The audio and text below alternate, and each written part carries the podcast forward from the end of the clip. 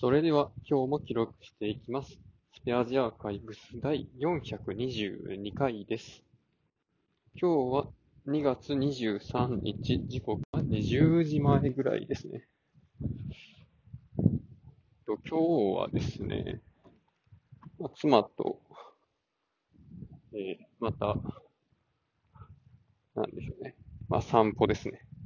をしていまして、今回はね、と、京急の、えー電車を乗った、なんていうんですかね、本線じゃなくて、裏が行きの方の終着駅の裏がスタートで、そこから5時間半ぐらい歩いたかな。それで、まあおっぱまとかそのあたりまで戻ったんですけど、えっと、まあ、妻の靴が新しくなってまして、で、まあね、それを使って長距離を歩くとどうなるのかというのをね、やってみたわけです。で、ちなみに、僕も実は新しい靴を履いていまして、ブルックスのハイペリオンっていうシリーズのテンポっていうやつを履いてます。でこれが、えっとね、まあ、な、何が良かったかっていうと、まず軽いっていうことと、クッションが硬すぎず、柔らかすぎず。で、なんといっても足の形にフィットするっていうね、のが良くて。で、ね、足の甲側の布がかなり薄くて、まあ、紐で縛ってぴったりくっつけるんですけど、この時に、僕は両足とも、あの足の外側ですね。くるぶしよりもちょっと前の、まあ小指の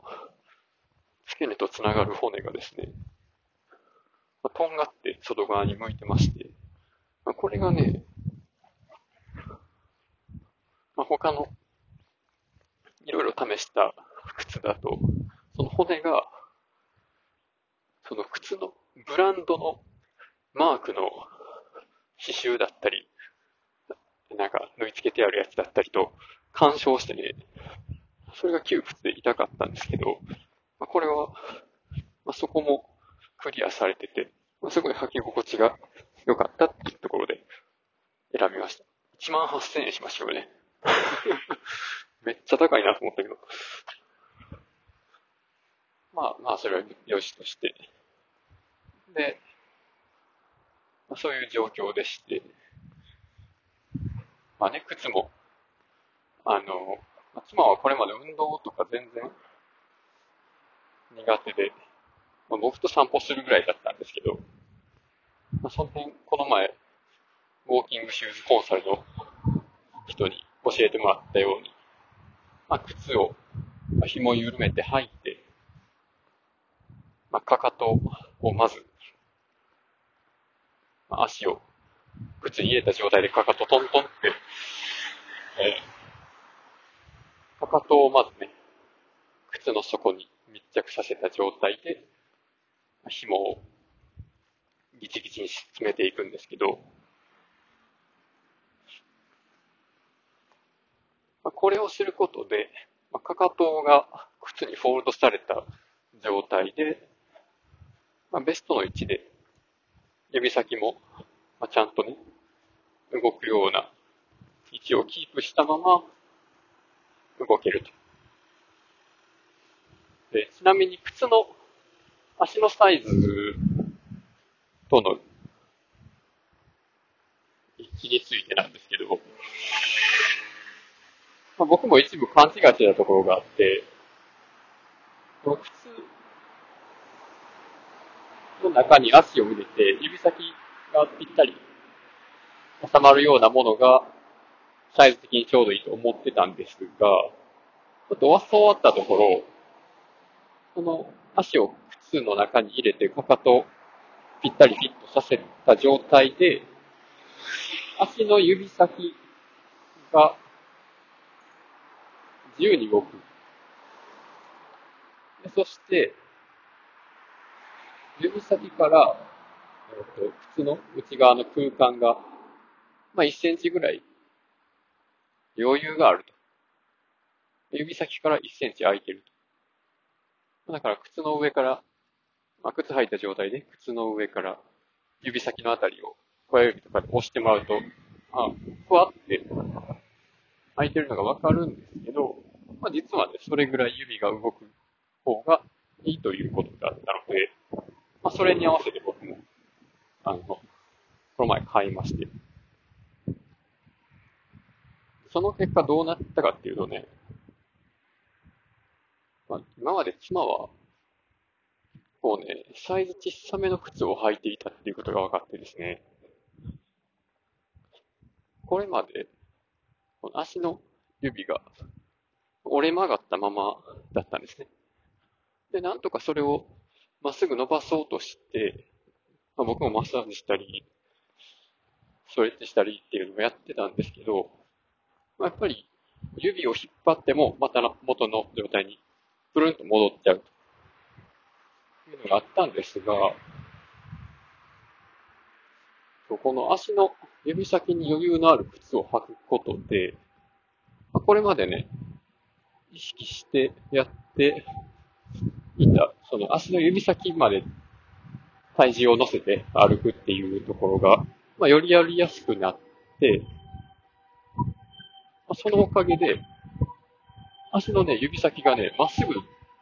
なるようになったんですよ。ちょっとね、そういう効果までは期待してなかったんですけど、そう、マッサージして指先を伸ばすと、そのまま、なんか戻らなくなって、まっすぐできるようになったんですね。で、今まで、まあ、鉄の、なん、なんていうの、角っこに当たってた小指も痛くないとかで、まあ、全部の指をうまく使えるようになったと言っていました。で、指先以外にもですね、せっかく新しい靴を買ったので、今までの歩き方に靴を合わせてしまう、あの、なんでしょう、中肘がいつもの場所がへっこむとかね、靴の裏がいつもの場所が削れるとかね。そういうのになる前に、まあ、新品の靴に自分の体を合わせようっていう、そういう目論見で今日は二人とも歩いてたわけですが、まあ、そうやってフォームを結構気にして歩いてまして、で、同じようにあの、道を、結構ちゃんとした、ちゃんとしたって言ったらあれや。こう、まあ、ガチの、ランニングのシューズとかを履いて走ってる人のフォームとかをね、二人で、観察して。あの人は結構肩の力抜きつつ、まあそれでも、まあ、最低限腕の拳に力入れて、まああんまり動かさずに、まあ、リラックスして走れてるよね、みたいなとか、膝裏が、のあたりまで、かかとが上がってるよね、とか。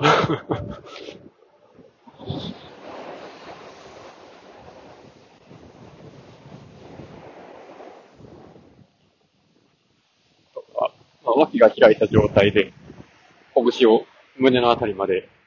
持ってきてると、ちょっと苦しそうに見えるよね、とか。まあ、実際、あの、肋骨が、な、なんていうかな。肩甲骨が内向きになって、肋骨も締まって肺が呼吸膨らまないんで、呼吸苦しいんですけど、そういうことを見ながら喋って、じゃどんなフォームがいいかなっていうのでね、まあ自分の走ってる影を見るとか、建物に映るあの自分の姿を見るとか、まあ、そういうことをしながら、常にフォームをチェックしつつ、走る、走るじゃないや、歩いていまして、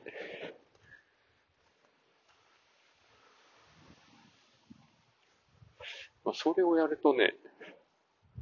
なんかこの前20キロ歩いた時よりも、いろんなところの筋肉を使うから、めっちゃ疲れたって言ってましたね。ほんといいトレーニングになったと思います。こんな感じでね、あの、三浦半島一周、ちゃんと終わりきる前に装備が新しくなったので、まあ、これから2周目をね、やっていきたいと思います。そう今回はね、前回通らなかった観音崎の方も通ったんですけど、鉄腕ダッシュで、あの、観音崎博物館の山田先生とかが言ってた、観音崎県庁所っていうところもね、あ、これ見れるやん。博物館の裏のあたりから見れたんですよね。とかね、そういう散策もしながら 行ってました。そんなもんですかね、今日は。なんかね、もう一個。なんかもう一個話すネタとしてあったような気もするんですけど、忘れました。